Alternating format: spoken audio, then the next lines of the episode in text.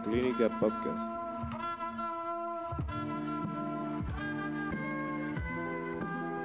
Soy Jorge Marroquín y este es el podcast de la clínica. Hola, soy Jorge Marroquín y este es el podcast de la clínica. Gracias por acompañarnos en otro episodio. Esta semana la conversación es con María José Arriaga.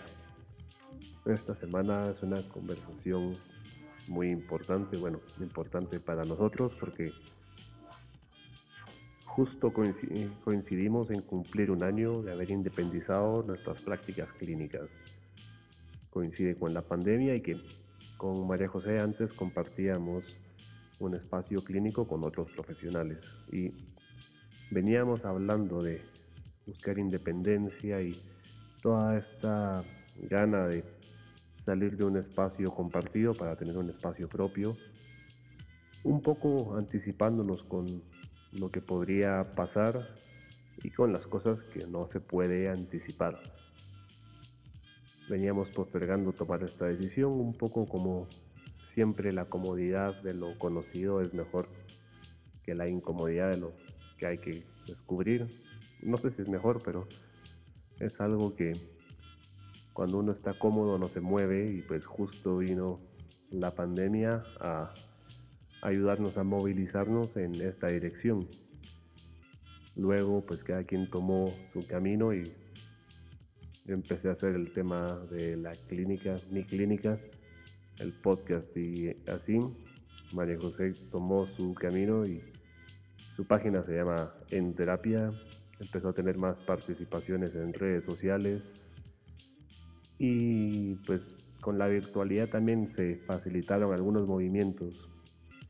Inicialmente la invité a hablar para el podcast, pero me decía que todavía no era momento y pues siempre estuvimos en una comunicación bastante constante y pues ahora que fue el momento caímos en cuenta de que llevábamos un año en estas y bueno, creo que más que los casos, más que la práctica, hablamos bastante del tema de administración de la clínica, que no es algo que se habla tan sinceramente, o no sé, es una conversación que se tiene poco y creo que es importante tenerla más.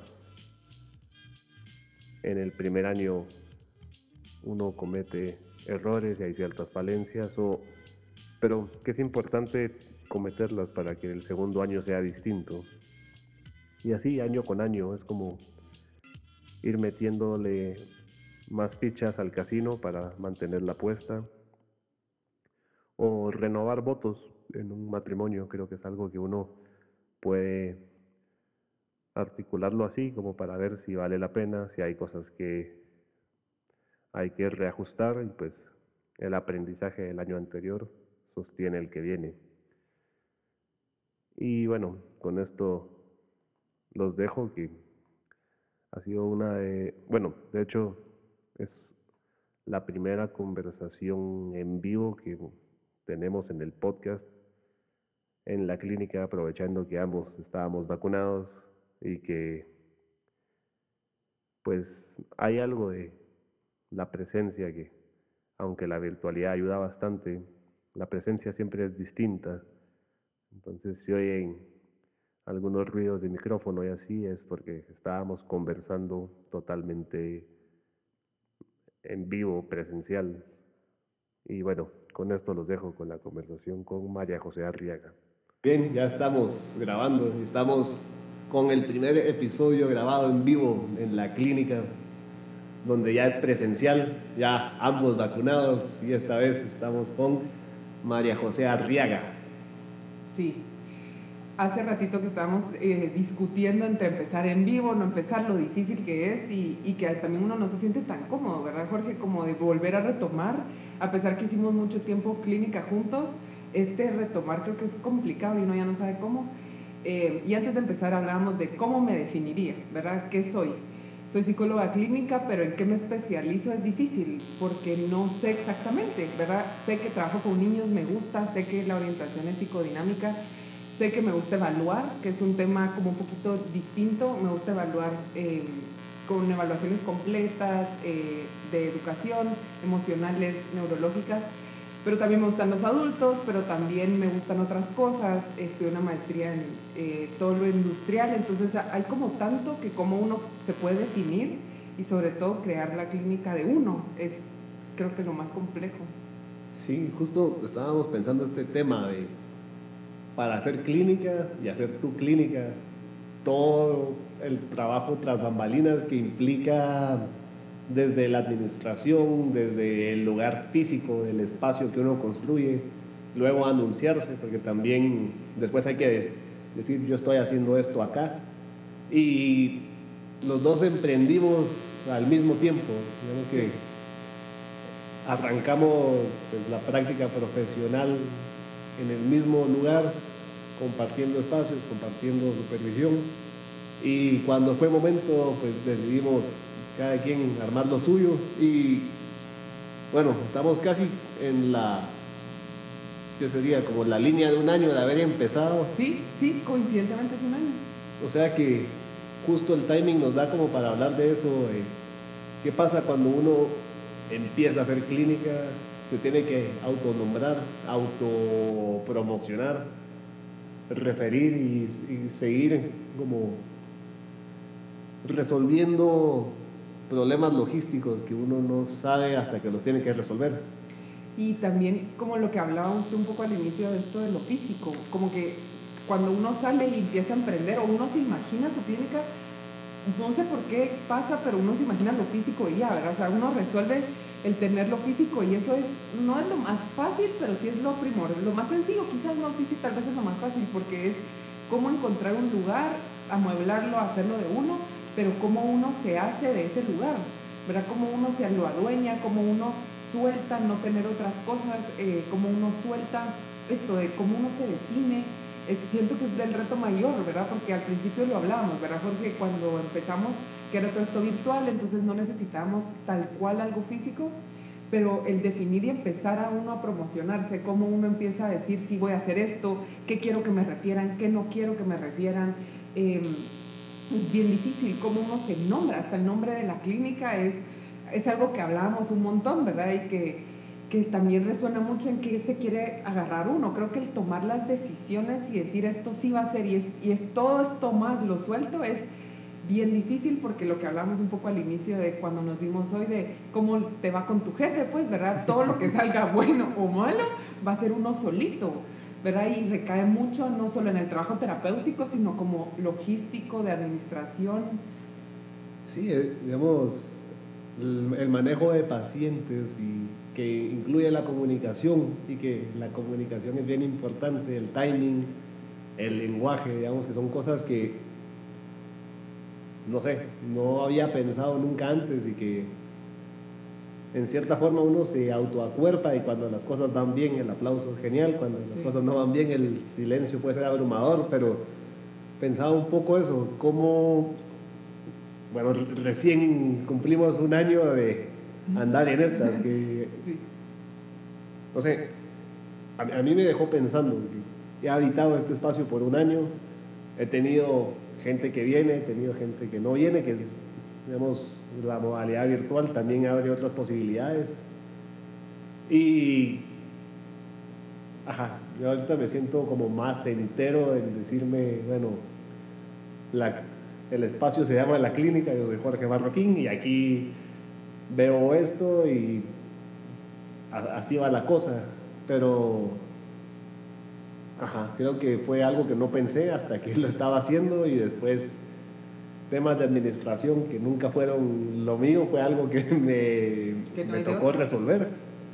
Sí, que no hay de otra, pues yo creo que a mí me pasa un poco diferente, ¿verdad? Los temas administrativos tal vez no me costaban tanto desde cuando estábamos juntos, pero, de, pero el tema de esto del nombre, a mí lo, el nombre me costó muchísimo porque vamos a hacerlo público, Jorge me robó el, nombre, no sabemos, Jorge me iba a dar su nombre y después era de Jorge al final, ¿verdad? Pero cómo uno lo elige y cómo uno sí puede, a mí eso me costó muchísimo, ¿verdad? Tomar decisiones de cómo, por dónde quería llevar mi clínica o qué era lo que yo quería, ¿verdad? Y hasta encontré un nombre y le pusimos en terapia porque al final lo quería hacer compartido y, y, no me sonaba, ¿verdad? Como que no, no, me quería hacer cargo de esto y sabe que cabal eso era algo que estaba hablando yo con la persona con quien tengo esto en terapia porque las dos somos muy parecidas y me decía que no nos queríamos adueñar de eso. No se querían adueñar del nombre. No, de todo, ¿verdad? Como que abrimos esta página en Instagram y abrimos estas cosas, pero era, y ella incluso me decía, esto es del, del María José, esto es de María José esto es de María José, y entonces yo sentía como, esto tampoco es mío, entonces que sea de Mariana, pero, ¿verdad? Como que cada quien se tiraba la pelotita en no querer tomar esto como propio, ¿verdad? Y a mí incluso el arrancar en la clínica, me recuerdo haberlo visto usted, que fue muy eh, proactivo físicamente, armando literalmente la clínica, y yo decía esto, o sea, ya, ya va a llegar para mí, ya va a llegar, todavía no, tenía muchos pacientes virtuales, eh, empecé a buscar otros lugares para poder ir, pero ninguno lo sentía propio. Cuando por fin tuve la oportunidad de tener lo mío, no quería. Entonces creo que es algo bien difícil hacerse cargo de estos aciertos y desaciertos que decía usted, ¿verdad? El silencio de que algo esté mal es horrible y el, uno no puede echarle el muerto a nadie más, es espantoso, porque es uno con uno, ¿verdad? Y como uno con sus miedos inseguridades en plena pandemia, solo que esa es otra cosa que uno bueno, yo descubrí en la clínica, eh, uno está solito, pues, ¿verdad? Cuando estábamos en esta otra institución, habían muchos en el entorno, ¿verdad? A pesar que la carrera es sola, estábamos acompañados, pero aquí es solo, o sea, el paciente va y viene y no es con uno, es de él. Y entonces uno pasa días solo, hablando poco, pues. Sí, no, a, a mí, hasta que decías eso, de, cuando me tocó armarlo físicamente, digamos que tenía muy claro que el proyecto era levantar el lugar. Eh, no sé, como que me, me, gustan las cosas físicas, entonces digamos, bueno, madera, bueno barniz, bueno tornillos, bueno tal cosa, tengo que hablar con carpinteros, tengo que hablar con gente y cuando ya está montado, de ahí es como que los pacientes, y por alguna razón eso en ese momento fue como que, ¿y ahora qué hago? Y de repente es como que los que ya veo los sigo viendo, perfecto y los que no veo, cómo hago para ver pacientes nuevos, cómo me empiezo a anunciar. Y bueno, ajá, como que sí hay que apropiarse de esas cosas porque uno no puede ser tímido con sus cosas. De, o sea, si quieres tener conmigo está bien, porque pues, a lo mejor soy bueno, pero también si empiezo a hablar de que soy muy bueno, me siento como que tengo que respaldarlo y no sé, como que eso también yo lo tuve que trabajar en análisis de decir como, bueno, o sea, si le estoy poniendo nombre, también tengo que poner la cara y también tengo que poner yo el respaldo.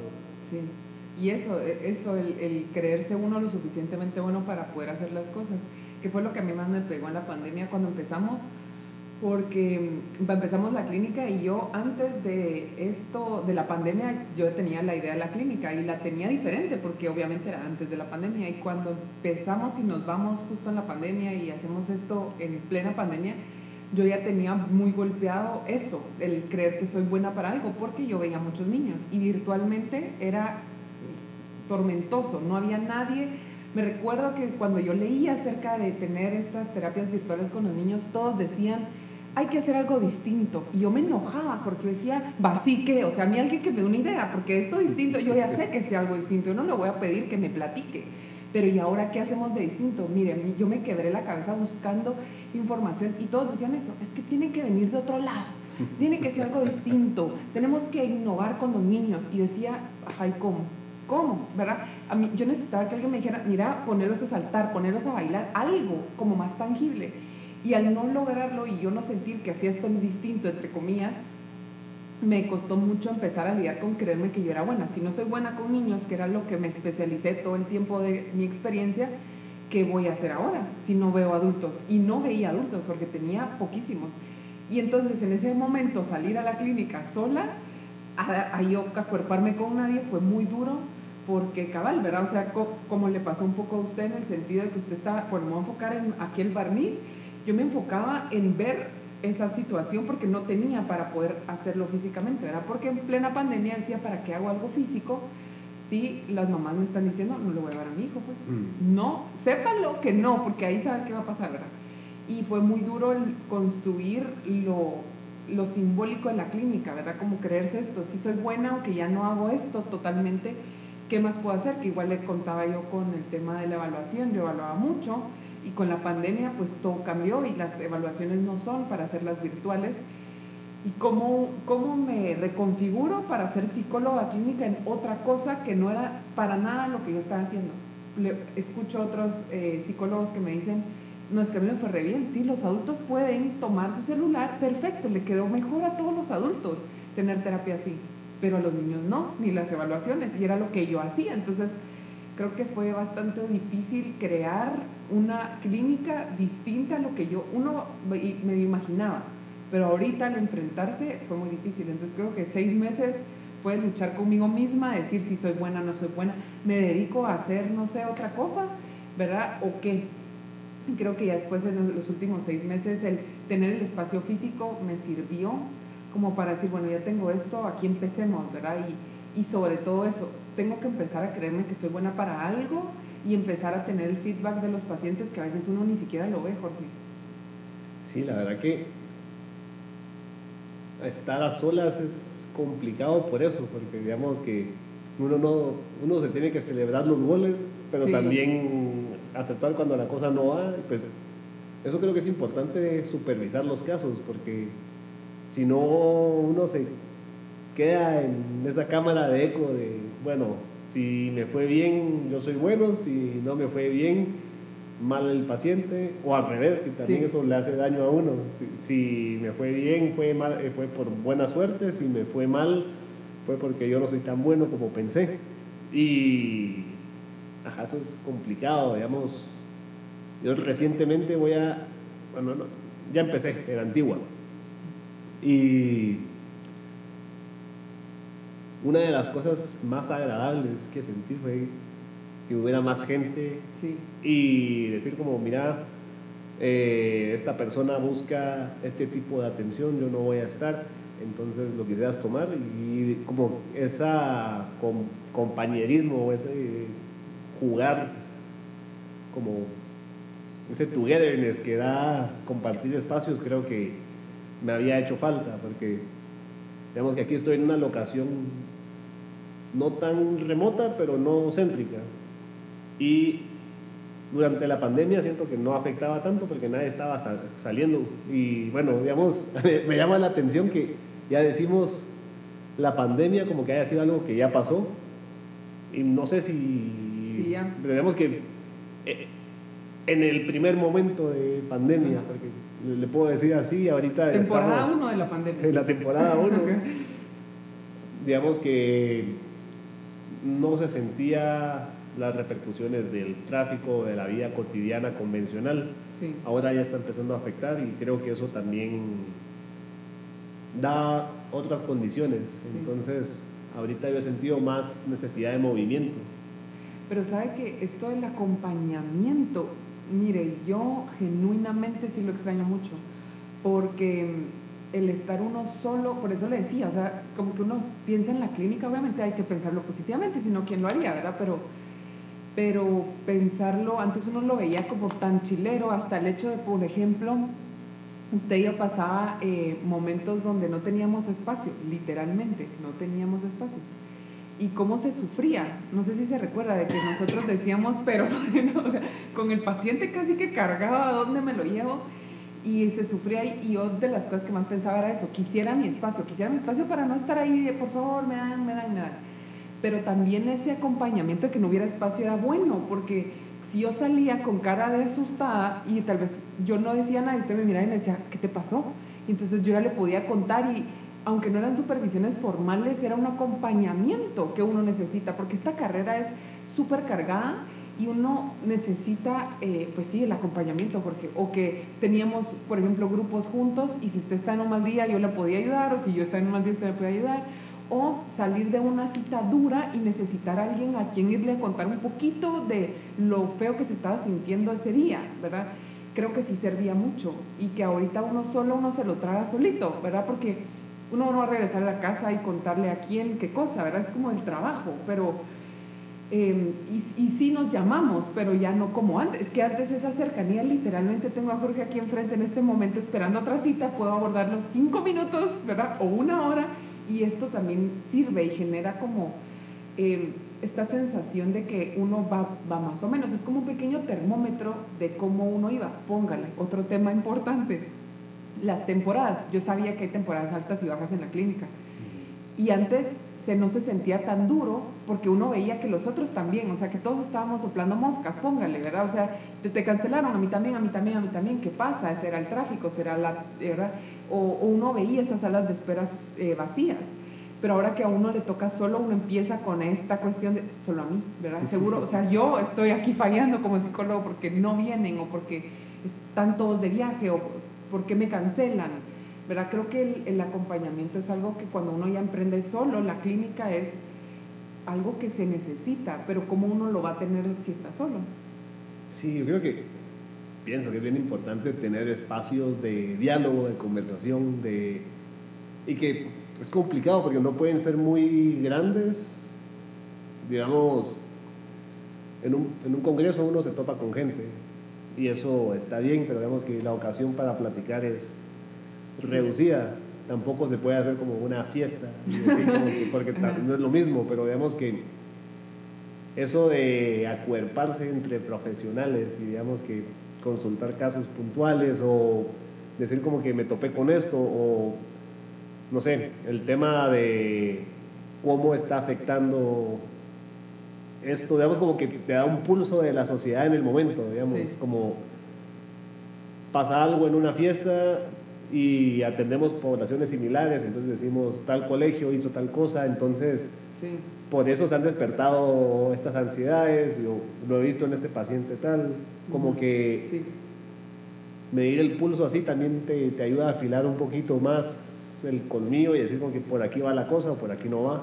Y, que también este, estar con otros profesionales que hacen lo mismo te, y que te conocen permite que te vean porque a mí sí me pasaba mucho eh, que me, alguien me decía, ¿estás bien? ¿Te pasa algo? Eh, ¿Venís enojada? ¿Venís triste? O que te, ¿verdad? Que viene con este paciente tal cosa. Como que no solo es una comunidad que te da información, sino que también te ayuda a verte como profesional, porque si estás solo y tenés un mal día y uno no se está viendo en el espejo todo el día, aunque ahora nos vemos en la cámara, pero igual no te registras porque estás trabajando y estás viendo al paciente y estás viendo sus gestos, su forma, y entonces no te has percatado que si esto está bien o mal tuyo, ¿verdad? Que al final impacta en tu trabajo. Entonces, tener este radar de gente que te diga que te pasó porque hiciste esto, vi al niño tal forma, eh, ¿verdad? Porque a veces pasaba que uno se topaba con pacientes del otro y que uno podía ir eh, calibrando cómo iba el otro paciente, ¿verdad? Y aunque fuera algo como muy eh, convencional, digamos, del día a día,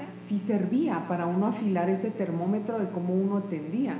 Y entonces yo lo pienso como en otras áreas, ¿verdad? Que al final uno, eh, ¿verdad? O sea, es, como que vendamos algo, ¿verdad? Y si estamos los dos vendiendo, tenemos clientes que van a tener una similitud, digamos, en su comportamiento y nos va a ayudar a tener este feedback de cómo nos va en el mercado, pues.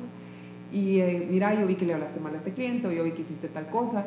E, esto sirve para que uno vaya creciendo y cuando uno está solo, no tiene tantas herramientas o uno lo tiene que estar buscando más activamente, quizás. Sí, mira, a mí, yo pienso esta cosa como ya al emprender y buscar independencia, también uno va con eso de las herramientas que llevo me van a funcionar y tengo que ver cómo me hago de mejores herramientas y de, cómo responder mejor a lo que pasa. Sí. Pero también parte de eso es, como que crear cierta red de sostén, de apoyo, de seguimiento, digamos que al final una cosa que a mí me costó mucho fue perderle el miedo a interactuar en redes sociales, porque a mí lo que me pasaba es que, digamos, yo, tengo varias cuentas que responden a diferentes cosas, digamos que tengo una para mí, una para fotos, una para arte. Luego hice la de la clínica. Y digamos que yo psicólogo me, hacía mucho ruido, no quería verme público, pero también necesito ser público para la gente que no me conoce. Y creo que hay gente que es bien hábil para eso, digamos que es algo que yo tuve que pelear y digamos que ahorita ya me siento menos cerrado a esa opción, pero todavía no me sale con normalidad o con naturalidad.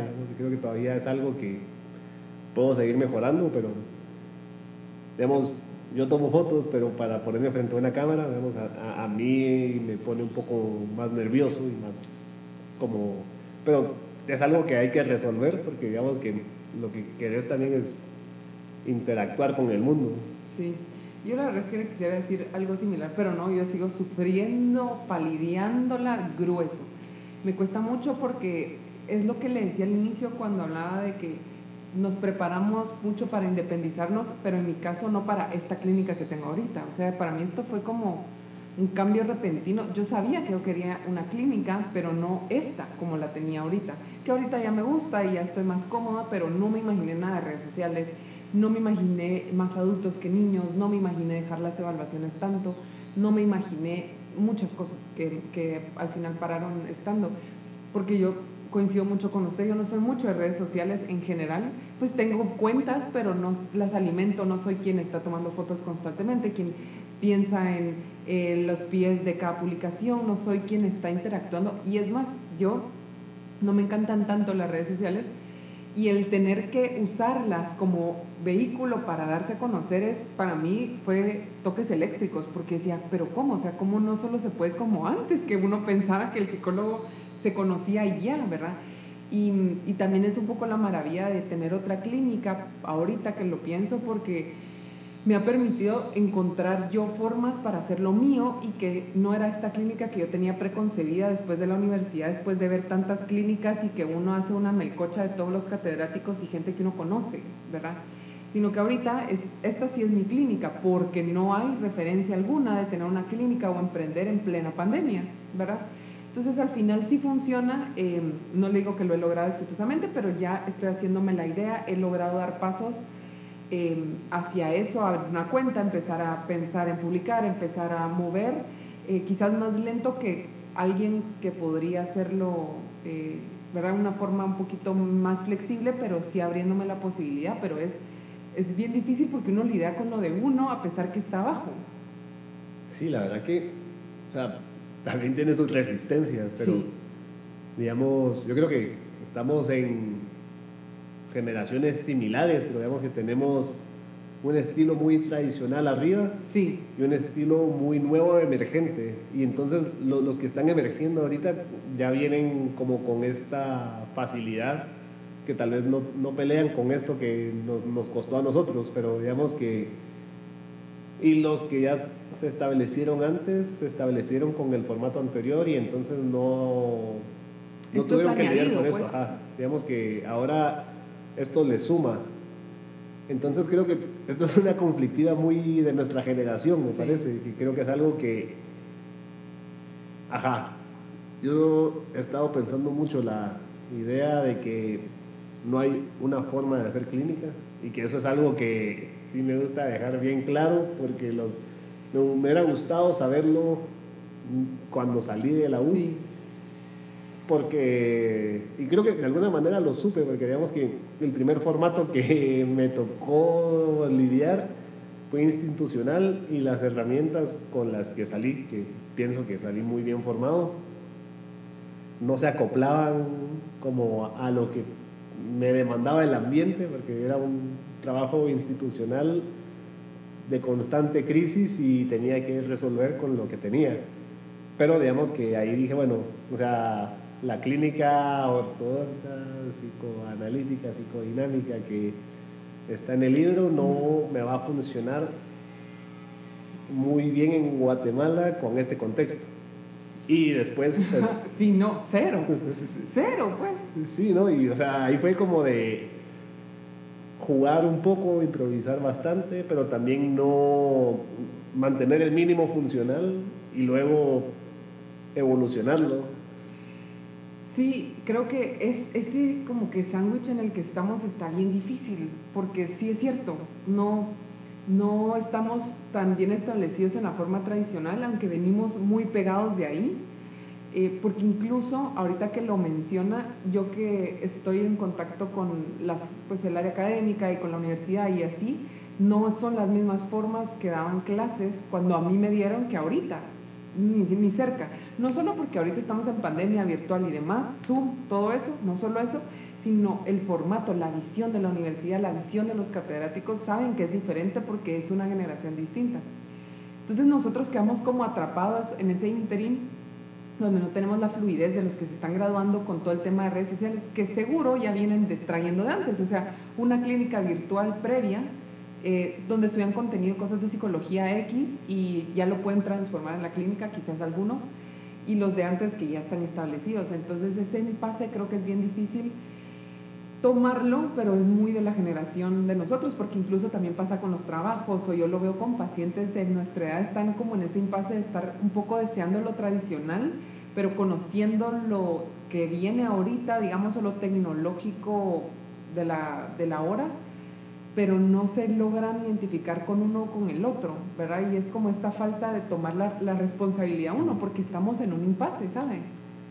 Sí, bueno, mira, yo sí no me acuerdo quién me dijo una vez que a nadie le gustan los cambios y entonces cuando viene un cambio drástico hay una añoranza por lo anterior. Sí. Y eso, yo dije, bueno, seguro eso pasa, pero también creo que sí hay algo generacional ahí, que creo que cuando la generación que está saliendo ahora se va a enfrentar a otras cosas. Sí. Y hay cosas que siguen siendo vigentes. Digamos, la virtualidad no reemplaza la presencia, solo le da otra salida. Digamos que para dar clases también es algo que creo que alivia bastante o crea posibilidades distintas porque también abre otros caminos. Sí. A mí me deja pensando muchas cosas, pero hace unas semanas que hablé con Claudia Melville, yo le decía, en 2010, ella me daba unas clases y justo para el final hubo una gran erupción del volcán y llovió ceniza y entonces como fue algo tan repentino, el día que teníamos final no se podía llegar a la universidad y entonces la alternativa fue que el examen fuera virtual. Y eso fue como una cosa inaudita que nunca pasó antes, nunca pasó después. Fue esa vez que pudimos hacer un examen así. Y digamos que... Y lo perdió. No, no, o sea, eh, pasó y fue como que esa cosa que nos pasó una vez y que ahora es una opción de... Y es la opción, o sea, no hay de otra. Póngale que en las clases ahorita, a pesar de que en esta universidad está esta forma presentual que es que pueden ir o pueden verlo por Zoom, los exámenes tienen que ser virtuales, no hay de otra, porque la, porque la plataforma la mayoría están virtuales, entonces la, el promedio son así. Sí, pues, y eso, no sé, digamos que muchos pacientes en edad universitaria me dicen que lo recibir las clases virtuales no les termina de funcionar y que prefieren cuando van y cuando están en un lugar físico. Pero ¿sabe qué es lo curioso? A mí mis pacientes me decían lo mismo, ¿verdad? Odiamos la casa. Y yo decía, sí, abran todos los colegios, todas las instituciones y demás. Pero ahorita, por ejemplo, en esta universidad, yo doy clases en dos universidades. En una no tienen infraestructura para poder hacerla presentual porque no saben cómo la población va a, a recibir esto, ¿verdad? Y en la otra dijeron, hagámoslo con este término que hicieron, presentual, ¿verdad? Y virtuales y presenciales. Y entonces las primeras clases se llenaron, porque obviamente, Jorge, todos querían ir, pero luego no, no llegan, no llegan. Y lo curioso es eso, Jorge, o sea, entonces, ¿dónde está el deseo, verdad? O sea, ¿qué, ¿qué es lo que buscan? Pueden ir, pero no van. Y entonces se quejan que no tienen esta vida social, que no tienen esta interacción, que no pueden poner atención pero no van. Sí, ¿sabes qué?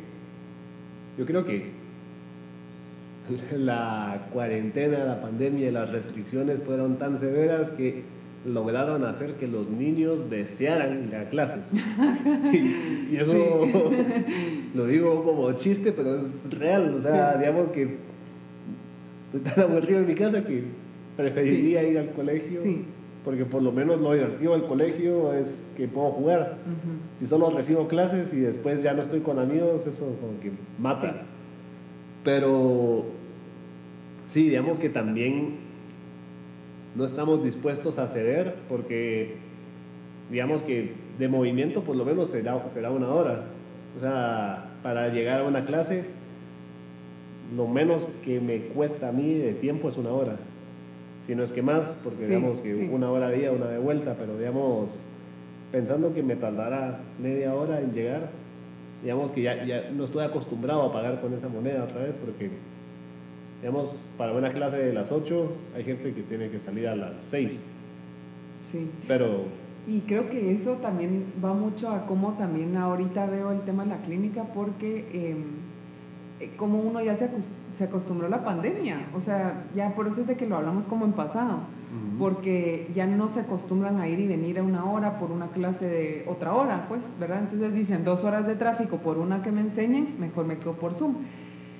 Pero o no, ¿verdad? O tengo esta posibilidad de estar recibiendo clases desde el puerto, porque he visto muchas palmeras de fondo, o sea, ¿verdad? La gente se va a sus lugares para vacacionar y están en sus clases, entonces, o desde el carro o desde muchos lugares, porque tienen como esta posibilidad y ya, lo, ya están acostumbrados, ya no pueden regresar antes.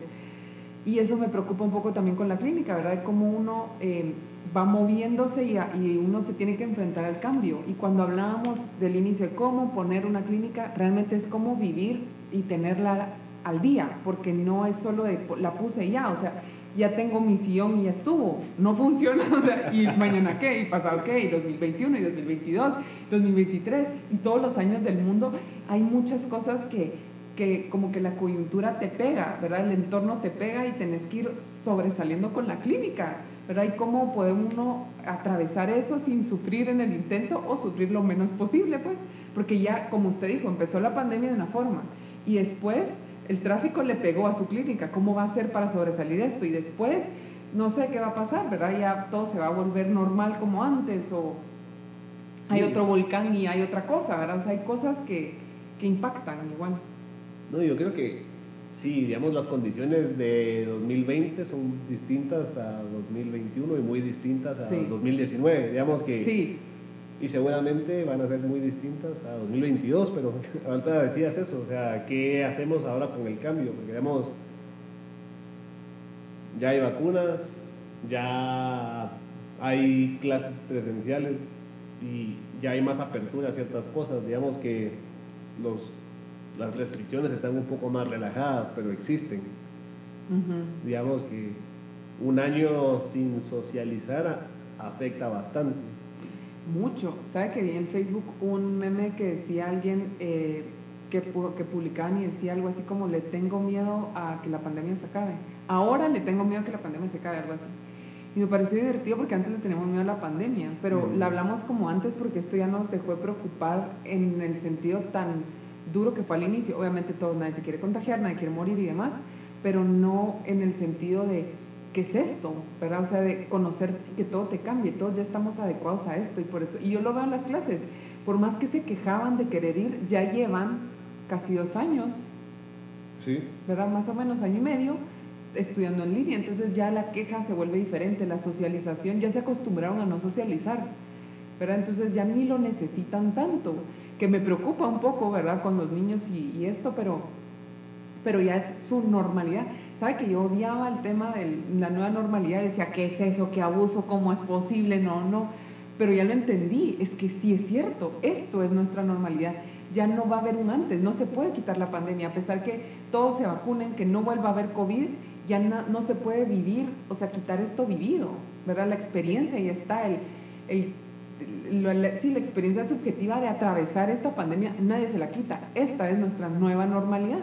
Sabes que a mí me llegó a caer mal el término, pero tal vez fue por la repetición sí. que, digamos, se volvió algo que se dijo tanto que a mí me irritó. Yo decía, bueno, la nueva normalidad, pero, digamos, no sé si decirle la postnormalidad, como que si fuera un término literario, pero sí, al final estamos en otra, porque sí, muchas cosas cambiaron y no necesariamente a mal, digamos, yo creo que da muchas libertades también que se validó y es legítimo muchas cosas en remoto, digamos, hay muchos trámites que ya se pueden hacer en línea, que antes no se hubieran podido.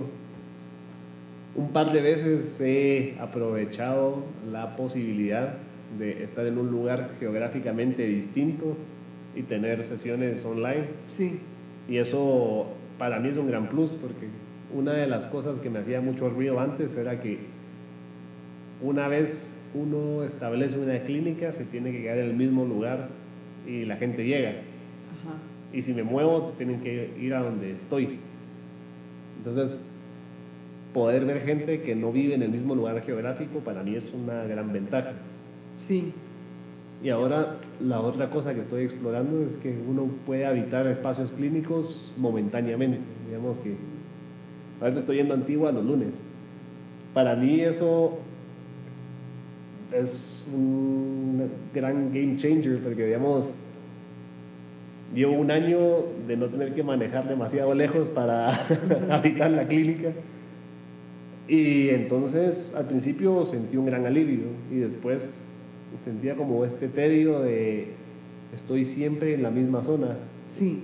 Entonces, de repente de aquí para Antigua, a la hora que me muevo no hay tanto tráfico, pero ese movimiento lo siento como bien nutritivo y llegar ahí es otro aire, es otras condiciones también, otro espacio y pues hay más gente, más psicólogos que, con los que puedo hablar.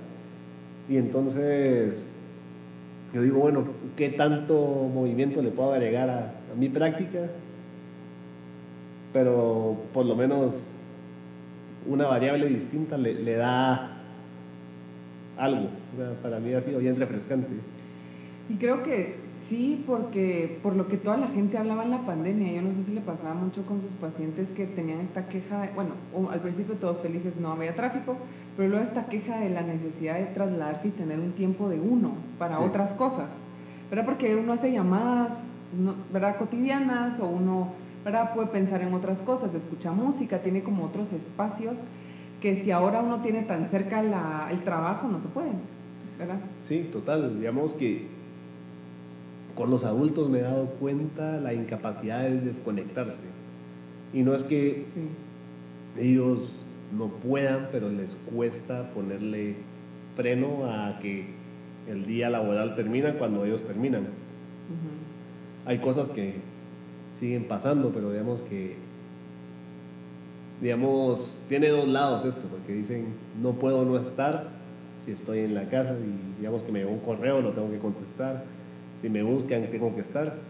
Y entiendo que hay puestos que les dicen puestos de confianza, que parte de estar ahí es que te pueden necesitar a deshoras y tienes que estar a deshoras. Pero creo que también es un poquito pues, poner los límites de hasta dónde empieza mi vida personal y en dónde empieza mi vida laboral o hasta dónde permito que una cosa tenga traslape. Y creo que porque antes es más fácil para todos los adultos estar en, es que es mi horario, ¿verdad? Me tengo que ir, ¿verdad? O sea, no es que yo no quiera estar aquí, es que me tengo que ir a mi casa, o sea, si yo pudiera vivir en la oficina. Y, y, le dejaban mucho la responsabilidad a todos, ¿verdad? A las parejas, a la familia, al trabajo, al tráfico, y era como esta poca capacidad de responsabilizarse y decir, no quiero porque no, mm. ¿verdad? Y no porque no y, y, ahorita no la tienen, ¿verdad? Los límites están difusos, pero yo creo que siempre han estado. ¿Sabe que la pandemia, según yo, según yo y mi análisis propio de mi vida, en, ¿verdad? Un poco de los pacientes, pero generalmente de lo que yo viví, todo lo que estaba, la, todo lo que en la vida estaba, la pandemia lo exponenció mucho, bueno y malo. Entonces creo que para los que sí ya tenían límites establecidos, la pandemia no les hizo cosquillas, porque pueden, a pesar que tenían los puestos claves, a pesar que siempre salían a hacer su ejercicio, salían a hacer yo qué sé qué, y lo mantuvieron, puede ser que más o menos, pero mejor que los que se les vino todo abajo, ¿verdad? Y creo que los que se les vino todo abajo es por lo mismo, porque no tenían, ya pendía todo de un hilo, ¿verdad? Relaciones que pendían de un hilo, em, salud que pendía de un hilo, etcétera. Entonces, creo que muchos se les empezó a jugarlo el trabajo porque antes igual lo tenían así, solo que podían no responsabilizarse ellos, pero la pandemia prácticamente nos hizo poner un espejo enfrente y decir, aquí la responsabilidad es tuya, aquí solo estás vos con vos y ves qué haces. Y ha sido lo que más abrumador creo que ha sido en general para todos, porque si uno dice, ya son las seis, se termina mi horario de trabajo, no me tengo que ir y decir, no, lo siento jefe, es que ya me tengo que ir, mis hijos me esperan, como si él los ha tenido todo el día. Sino que uno tiene ya que tener la determinación de decirle, jefe, no le puedo contestar, son las seis, nos vemos mañana. Sí, ¿sabes qué? Un caso que vi muy poco tiempo, pero porque tenían muchas cosas trabajadas y muy resueltas, digamos que solo fue como de acompañar a que los, la infraestructura que tenían armada la utilizaran y que les dejara de causar fricción lo que les estaba provocando, pero digamos, trabajaban en casa ambos padres, les iba bien y en el colegio a los hijos pues también les iba bien, pero pasaba una cosa en donde chocaban mucho por mantener cierto ritmo de vida. Y entonces, de repente, se acababa el trabajo, se acababa el colegio y peleaban por cosas que quedaban sin resolver o algo así. Entonces fue como de decir como, bueno, después de tal hora, mi trabajo termina, tus tareas tendrían que estar hechas y entonces la vamos a pasar bien. Y entonces el premio de terminar todas las cosas a tiempo para los niños era que había juego, había cocina, habían cosas divertidas que hacer. Y si ellos no estaban listos para esa hora, se lo iban a perder, porque de todas formas iba a pasar. Los papás tenían la libertad de poder decir, aquí termina todo y empieza lo divertido. Y si no estás, no vas a poder participar. Y entonces, digamos que el caso fue fácil porque ellos tenían muchas cosas resueltas, digamos que tenían la capacidad y la agencia de hacer estas cosas y digamos, no hubo que intervenir en el colegio, no hubo que, digamos, llegar a términos fue muy fácil porque tenían mucho camino ya recorrido y fue como de como conectar a Convey y decir, bueno, pues estas son las condiciones y así llegamos a términos. Pero me quedé pensando con eso, que decías, se exponenció todo, porque al final lo que hizo fue una pequeña fricción llevarla al extremo. Sí. Y la gente que tiene grandes fricciones también se fue al extremo. Sí, todo se, se empeoró, se mejoró muchísimo, ¿verdad? No, eh, no habían como medias tintas en las cosas y creo que ahí fue donde las personas eh, nos fue bien o nos fue mal en ciertos aspectos, ¿verdad? O en todos, algunos, eh, por el hecho de que ya tenían cosas así como, como cuando uno le está yendo mal en una clase, ¿verdad? Y pone un examen súper difícil. Si ya te estaba yendo mal, ¿verdad? No, no sé qué tan, tanto puede salir de esta, pues, ¿verdad? Si ya ibas malas zonas, si no fuiste, no asististe y todo, y todo eso, ¿qué más, verdad? Esperas de un examen difícil. Quizás si hubieras tenido una buena preparación, tal vez el examen no te hubiera caído tan duro. Pero algo así siento que pasó un poco en la pandemia y por eso eh, empieza esta como dinámica entre los adultos de no poder desconectarse y creo que también socialmente la exigencia era mayor, de que todos tenían que estar haciendo lo mejor que podían y este positivismo medio ahí duro de tienes que estar haciendo un libro, tienes que estar haciendo cosas grandes, que hablando un poco de la clínica se confundía, porque si nuestro proyecto era la clínica y todos hablaban de que uno, lo que sea que uno tuviera que estar haciendo, tenía que ser perfecto y lo tenía que ser excelente y tienes que ser el mejor. Y nosotros, nuestro proyecto era la clínica, se imagina qué gran angustia, ¿verdad? Para mí personalmente fue un poco, ¿verdad? decir, todos están haciendo lo mejor y yo estoy en este proyecto nuevo, tiene que salir excelente, ¿verdad? No, y digamos que está el tema de tiempo, ¿cuánto tiempo le vas a dedicar? Ah, sí. ¿Cuánto tiempo le vas a dejar de dedicar? Digamos, porque también a mí me sirvió mucho dividirlo en áreas, porque, o sea, digamos, está el tema pacientes, eso es sencillo porque creo que es lo que más he hecho. Sí. Entonces digamos que eso lo tengo bien claro. Está el tema de administración, eso no lo tenía tan claro. Está el tema de comunicación, eso Sí. lo tenía algo claro, pero digamos que para comunicación implica pensar un tema, desglosar el tema, preparar una publicación o digamos escoger cómo lo voy a presentar.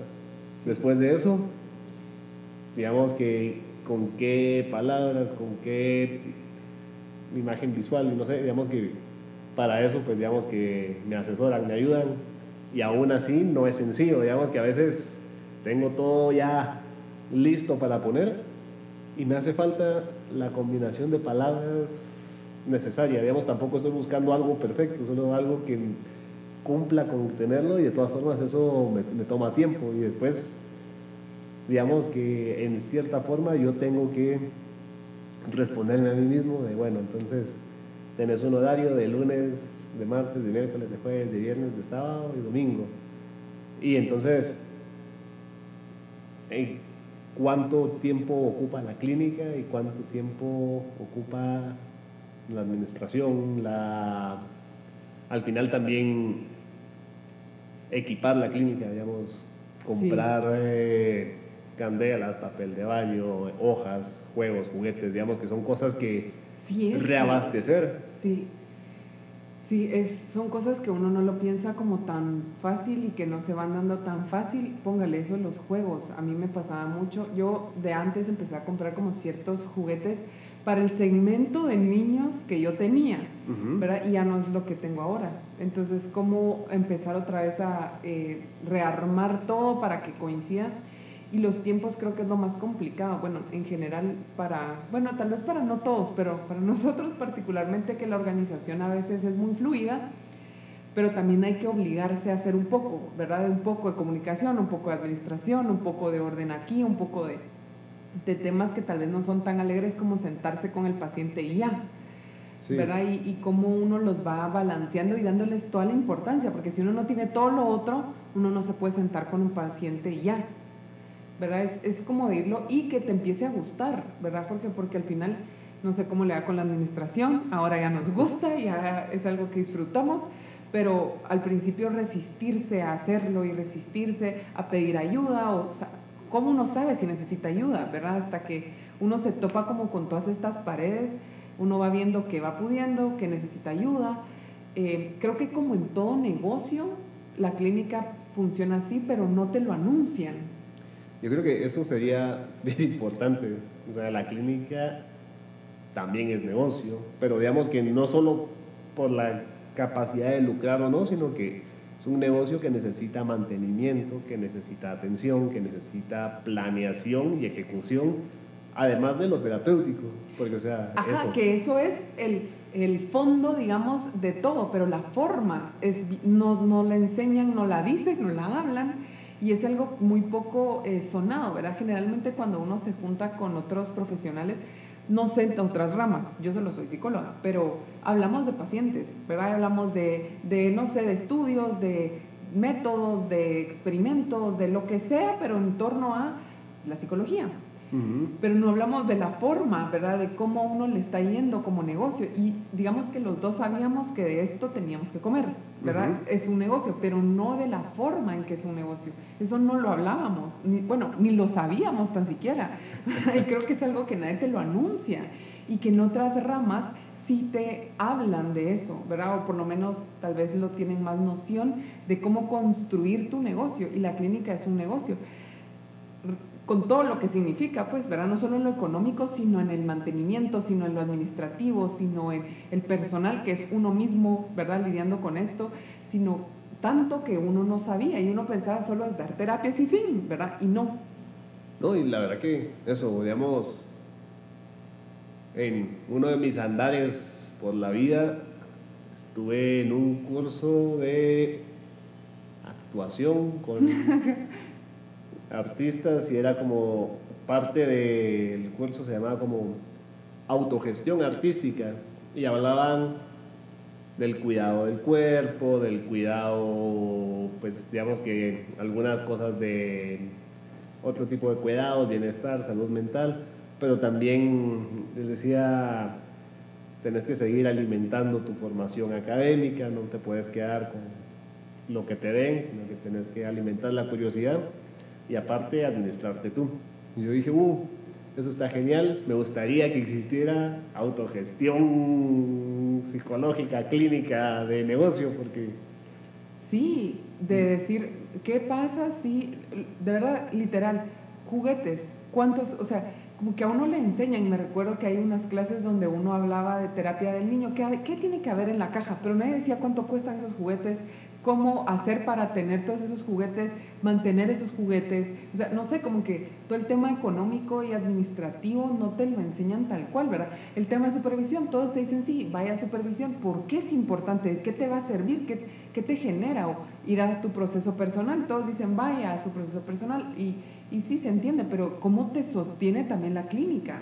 ¿Verdad? Y como casos, ¿verdad? O sea, dentro de la carrera vemos casos clínicos, ¿verdad? Pero para nosotros tratar, pero no vemos de cómo un paciente quebró una clínica, cómo un paciente logró este éxito en la clínica, como, como cuando en administración hacen historias de éxito, hablemos de pollo campero, hablemos de, no sé, ¿verdad? Como temas de éxito y que lo engloban en general. Nosotros vemos autores que dieron teorías buenas, pero no vemos cómo ese autor se volvió relevante. No sé si me explico el punto, que, que nosotros nos sentamos tanto en la teoría, que está muy bien, porque obviamente tratamos con gente y tenemos que tenerla, pero nadie nos ayuda a llevarlo de la mano. Sé que muchos han llegado, no han llegado al, año como nosotros, ¿verdad?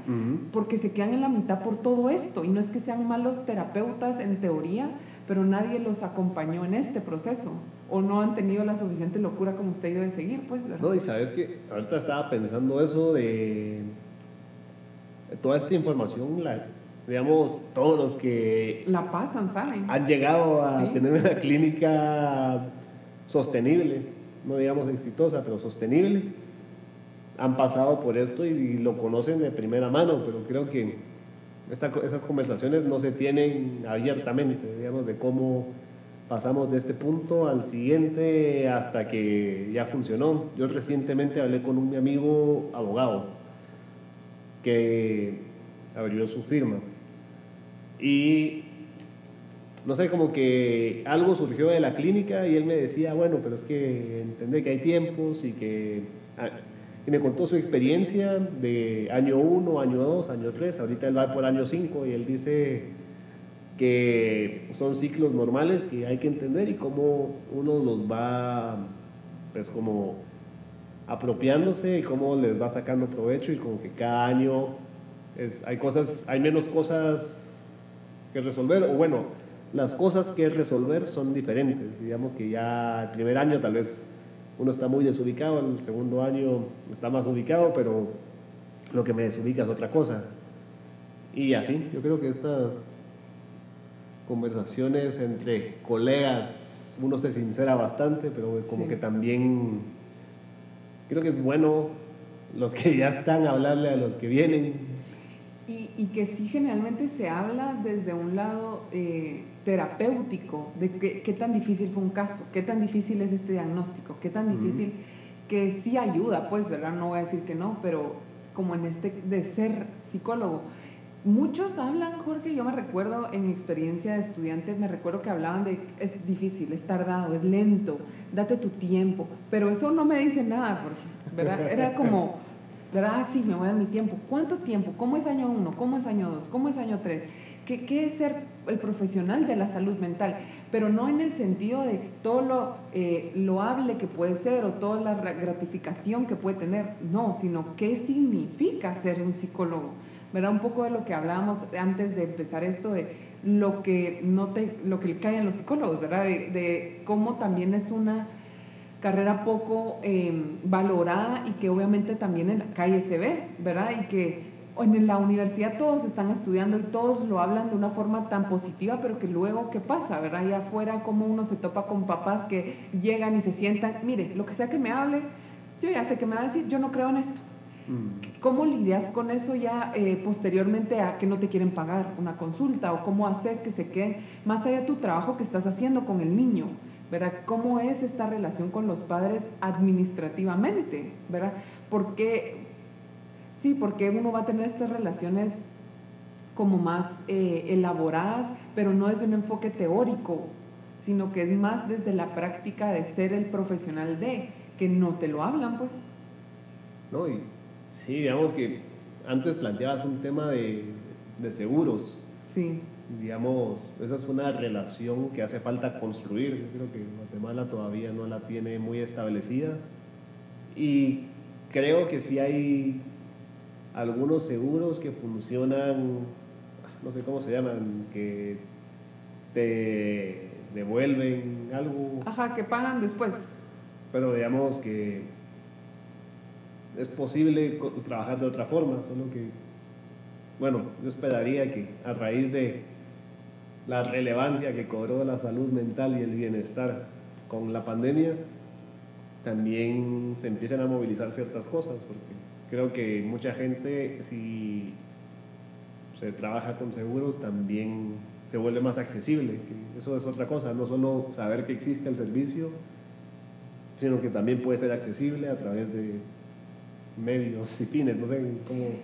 Sí, porque es, es, eso como lo, lo, difícil que es el trabajo de, mm, de, los psicólogos, porque no entramos como en una categoría de tanta necesidad, aunque sea, pero tampoco es accesible, que era lo que yo le decía con los seguros por una llamada de un seguro que me ofreció y me daba todos los profesionales sabidos, menos psicólogo.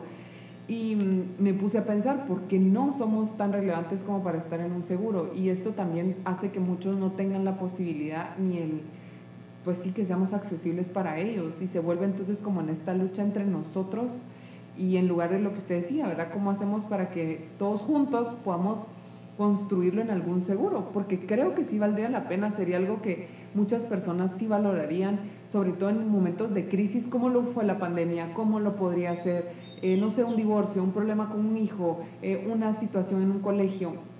Verá que son situaciones que abordar puntualmente y que sí podrían eh, abarcarse en un tiempo que el seguro pues proponga, ¿verdad?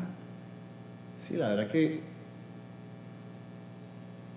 no sé, yo ahorita lo pienso como una, un destino que espero que no sea muy lejano. Ojalá. Y yo creo que también eso es algo que va surgiendo a medida que uno va caminando y se va viendo como, no sé si oportunidades o como que falencias del sistema, pero decir como que esto se puede hacer o esto se debería poder hacer o esto quisiera que se pudiera hacer, que al final sí. son como, no sé, de las libertades que uno se puede tomar o no, y que, hay muchas cosas que, que, corregir, pero digamos, ajá, creo que a mí me gusta hablar así porque también son conversaciones que me hubiera gustado escuchar cuando estaba en la universidad y saliendo, como para ver hacia dónde caminar. Creo que también eso le sirve a, a los que escuchan. Sí, porque creo que cuando yo me recuerdo que salí a la universidad, me recuerdo que lo, y lo veo en mi mente como que había un nivel arriba, pero yo no veía las gradas. O sea, me decían, llega ahí, pero no me enseñaban las gradas, no me decían por dónde es, o sea, te decían, allá están todos, míralos, ¿querés? Y yo, sí. Subí, pues, ¿dónde? ¿Dónde hay gradas? ¿Dónde hay elevador? Me tiran una pita, yo escalo, alguien me, me lanza, o cómo, cómo se llega ahí. Y creo que esas son las gradas que nadie habla y entonces te enseñan lo grandioso que es estar ahí arriba, pero nadie dice cómo lo logró. Y no es que todos hablemos de lo difícil que ha sido, pero como en todos los negocios, es lo que le decía, o sea, usted vea eh, casos exitosos de abogados, casos exitosos de empresas, casos exitosos de, de, en fin, de todas las ramas menos de psicólogos. No hay quien hable y que cuente cómo empezó su clínica, que cuente ¿Qué, ¿Qué, fue el proceso desde lo personal, no desde el trabajo terapéutico, que es muy valioso? ¿no? ya le digo, no es que no lo sea, pero todos hablamos de nuestros casos de éxito en cuanto a lo profesional de la sesión y sesión, pero ¿qué pasaba? ¿Cómo llegó usted a tener una sesión un mm. jueves a las 5? ¿Cómo, ¿Cómo tuvo todo ese ámbito? ¿Cómo usted estaba ahí también parado para poderla tener? Entonces creo que son muchas cosas que uno va descubriendo y creo que las descubrimos hasta el primer año de la clínica eh, uno solo, ¿verdad? Y creo que entender que si uno se busca acompañamiento lo puede tener, ¿verdad? Pero falta que hayan más profesionales, porque yo creo que solo lo he hablado un poco con usted, de ahí los demás profesionales con los que me topo no sé, no llega, o sea, esta conversación no llega. O nos quedamos en la teoría, en los pacientes, en, en sí, en la teoría y, y, en este personal de cómo te va siendo un psicólogo, no. Creo que también un poco por el vínculo, porque digamos que implica también sincerarse a un nivel que mm, no sé si es necesariamente agradable hacerlo con desconocidos, de decir como, o sea, aquí genial, esto no, también, aquí mira mis, cortadas y mis llagas y digamos que aquí pude haber metido las manos, aquí me fue bien. Sí. Que eso, bueno, creo que por eso es valioso dejar registro de las conversaciones así, porque creo que de esto se puede hablar, pero no se habla. Sí. Y también, no sé, creo que coincidió mucho el tiempo en el que ya estamos en año uno. O, sea, bueno, ya pasamos año uno, vamos por año dos, y eso creo que es una, una siguiente apuesta que también muchas veces lo que te impide emprender o pensar la clínica como un negocio es que hay que poner mucho, hay que poner el cuerpo, hay que poner la mente, hay que poner recursos, pero también hay que pasar por esa incertidumbre para cada vez se vuelve más certero menos caótico, digamos que, no sé, creo que no hay ninguna certeza, pero por lo menos ya el caos... No, el o sea, lo primero ya no, o sea, ya podemos empezar post caos, porque sí fue muy duro, creo, al principio, pero ahorita uno ya se siente más como más seguro, ya los altibajos son menos, ¿verdad? Ya uno tiene más recursos, como en todo, la experiencia ayuda. ¿verdad? Ya podemos tomar café y hablar al respecto. sí, ya podemos respirar, antes estábamos en, en hiperventilamiento siempre, pero, pero como uno, sí la experiencia ayuda y y eso, verlo como otro negocio que uno está emprendiendo y esto es así al inicio, ¿verdad? Y uno ir construyendo esas graditas para el segundo nivel porque no hay quien te las enseña, pero irlo construyendo como uno se va sintiendo como y creo Jorge que dentro de todo fue un acierto empezar cuando empezamos aunque estuviera la pandemia yo se lo decía Jorge ¿por qué lo hicimos? ¿verdad? en un momento porque yo decía no puede ser esto, esto estuvo muy mal el timing pero creo que fue bueno porque también desde la entrada podemos ser muy flexibles a todo. Entonces creo que el segundo año, a lo que sea que nos venga, pues va a ser igual de bueno en el sentido que vamos a tener la flexibilidad para encontrar otra herramienta. Y creo que tal vez esa es el, la recomendación más grande, estar flexibles ante las situaciones de la clínica y saber que se renueva casi que como votos, pues, ¿verdad? De cada año, porque es otra clínica, es otra clínica, es otra población a la que uno está, nos estamos enfrentando, en todo sentido, pues. Bueno, sí, al final un poco como voy a sacar mis fichas del casino o voy a volverle a apostar a esto. Exacto, sí, sí. Y es eso, digamos, tengo un año, hay pérdidas, hay ganancias, vuelvo a meter mis fichas al casino o me voy con lo que saqué. Ah, sí, creo que sí. Y uno permitírselo, ¿verdad, Jorge? Que va un poco con lo que yo le decía al inicio de que yo no me sentía como antes, ¿verdad? Con esta identificación, que yo era, ¿verdad? Me gustaba trabajar con niños y era lo que yo me estaba especializando. Eh, me di cuenta que me gusta mucho más dar clases y que es algo que siempre me ha gustado y que quizás uno no lo hablaba desde el inicio, o yo no lo hablaba desde el inicio.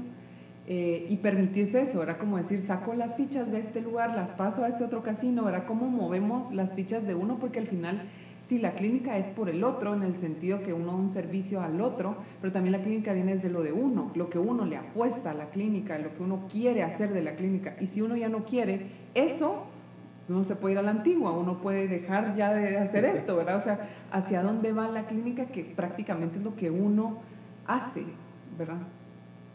Sí, no, y fíjate que creo que esta es la primera vez que hablamos de este otro sentido de la clínica, digamos, no la clínica el espacio, no la clínica lo terapéutico, la clínica como negocio, la clínica como empresa, sí. como pequeño contribuyente. sí. Pero, ¿me entiendes? O sea, como que la clínica desde otra posición que también algo, o sea, es un ente fiscal, pero que también, o es un proveedor de servicios, cómo se hace eso, cómo se debería llamar, cómo, en qué momento escalas a qué situación. Sí, la clínica como trabajo, porque al final es muy gratificante el proceso terapéutico, pero es un trabajo que uno hace, ¿verdad? Y que claro, obviamente los pacientes son un gran aporte y en fin, pero, pero es de uno, ¿verdad? O sea, cómo uno se levanta temprano o se duerme muy tarde, porque también es un trabajo, que los horarios son cuando nadie trabaja. Sí. ¿Verdad? Porque cuando nadie trabaja es cuando va a la clínica, o sea, fines de semana o en las noches o en las mañanas, ¿verdad? Mañanas, muy mañanas, ¿verdad?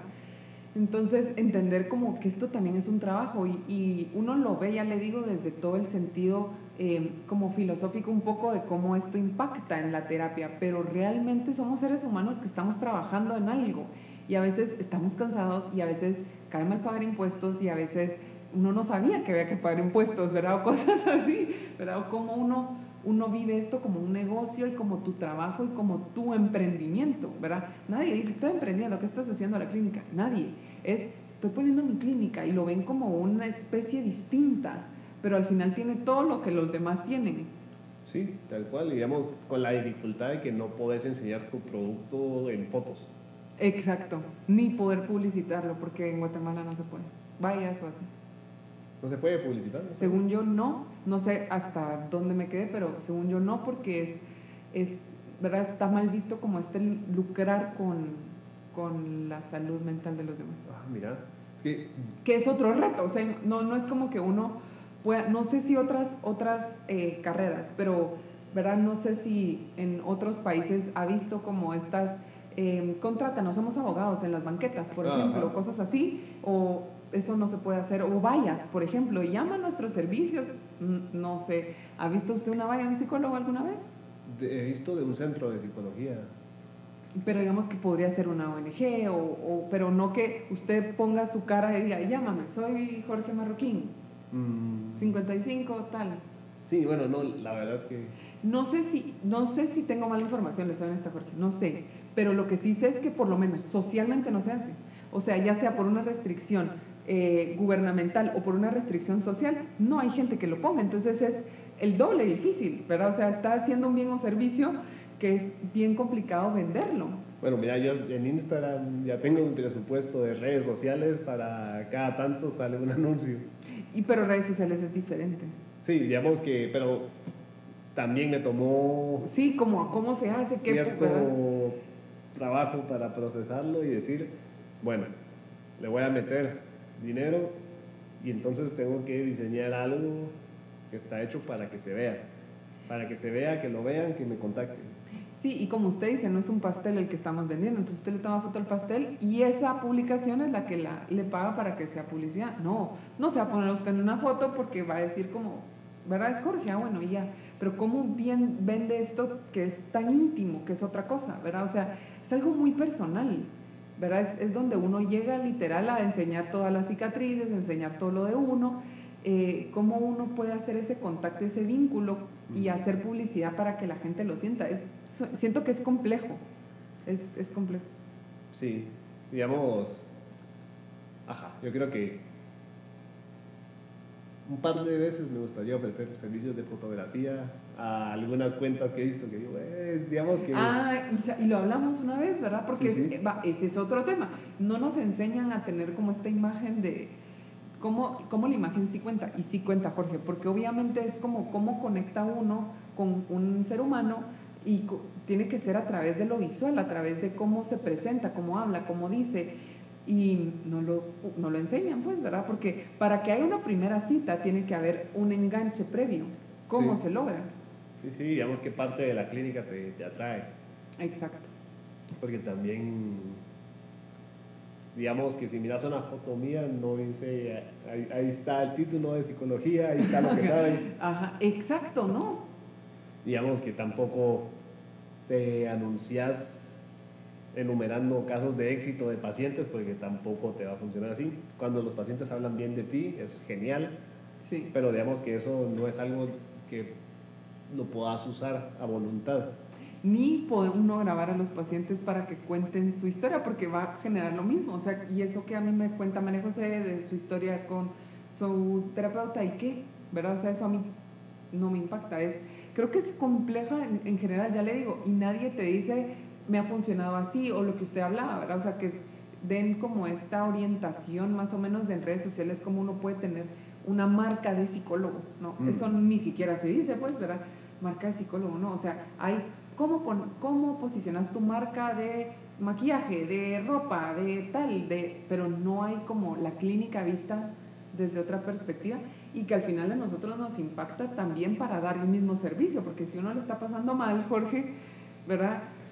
Uno tiene que ir a su análisis y a su terapia para poder dar este servicio que viene desde lo de adentro de uno, pues, ¿verdad? Que esto se ve en la transferencia. Necesitamos hacer el webinar de cómo, sí, cómo, sí, per- cómo sí. perder menos dinero haciendo clínica.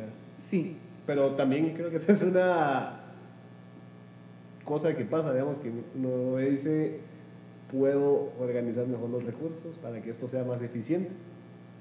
Y lo que queda está genial. sí, sí, creo que sí. Podríamos. De hecho, ahorita es que Sí, porque hay mucha gente que sale y no sabe nada. errores del primer año, ¿qué no hacer? Mm, ¿Qué, Y- qué podría decir yo errores del primer año? No se lo pierdan, más o menos. Pero sí lo, sería bueno, ¿sabe? Porque hay mucha gente, estoy segura, que dejó de hacer clínica por esto. Y sí, O- Obviamente hay otros que porque no les gustó, otros por otros motivos, pero sé que al- más de alguien dijo, esto está, no tiene pie ni cabeza, no hay forma de ser- lograrse y se deja. Y pudieron haber sido buenos profesionales, pues. sí, creo que es mucho apostarse a uno mismo y eso cuesta. Sí, cuesta. Sí, por eso creo que el, el análisis es base para, para ver a uno qué se le mueve toda la clínica, ni siquiera que te lo enfocan en qué te mueve tu paciente, pero no, es qué te mueve todo esto que estás construyendo. Pues sí, cómo no perderse la posibilidad de crecimiento por inseguridades propias. Sí. Y eso sí. Bueno, ¿te parece si vamos cerrando un poco Muy bien. cómo te encuentran a ti? Me encuentran en Instagram como arroba en guion bajo terapia GT. ¿Ok? Y te pueden escribir algún correo, principalmente por ahí. Me pueden escribir un correo, les voy a decir cuál es el correo. Si, si quieres me lo mandas yo Sí, pongo el y lo ponen ahí para que lo, porque tampoco me lo sé, pero sí, ahí en terapia en, en Instagram me pueden encontrar, igual si no me pueden buscar en Instagram como María José Arriaga, todo junto, igual y me escriben ahí, ese es mi personal, pero podemos eh, platicar por ahí, ¿verdad? Al final la idea es que, que podamos encontrar un espacio y me busquen dónde está mi clínica, está en zona 11 para las personas de por ahí y pues virtualmente que podemos ¿verdad? Para, todo el mundo. para todo el mundo virtualmente y ahora como un beneficio. Pero sí, Sin fronteras, ¿no? Hombre, qué bueno y qué, qué buenísimo el timing de quedar en el primer año. Creo que esa sí, y sí es, es nuestra celebración, porque sí es en, en junio, no me recuerdo qué fecha, pero sí fue junio. sí, o sea que está perfecto, porque cabal me salen fotos de un año atrás de Google y de repente como que ya se acabaron las fotos de la construcción, o sea que ya... Ya, ya terminó, sí, el año. Creo que es un buen aniversario. Sí, creo que sí. Y qué bueno, Jorge, de verdad yo sí admiro mucho lo, el trabajo que hace. Creo que cada quien en su clínica le va dando el toque que como un poco de lo propio en la clínica y eso sí se refleja y en la suya yo lo veo mucho. Y siempre gracias por el espacio. Estuvo muy chilero. Para el segundo año ya les contaremos cómo nos va. El otro... Sí, eh, hombre, hay que ¿verdad? seguir marcando el aniversario año por año. Sí, gracias Jorge. No, hombre, qué buenísimo. Gracias a ti por venir y vamos a ver cómo nos va esta grabación en vivo. Sí.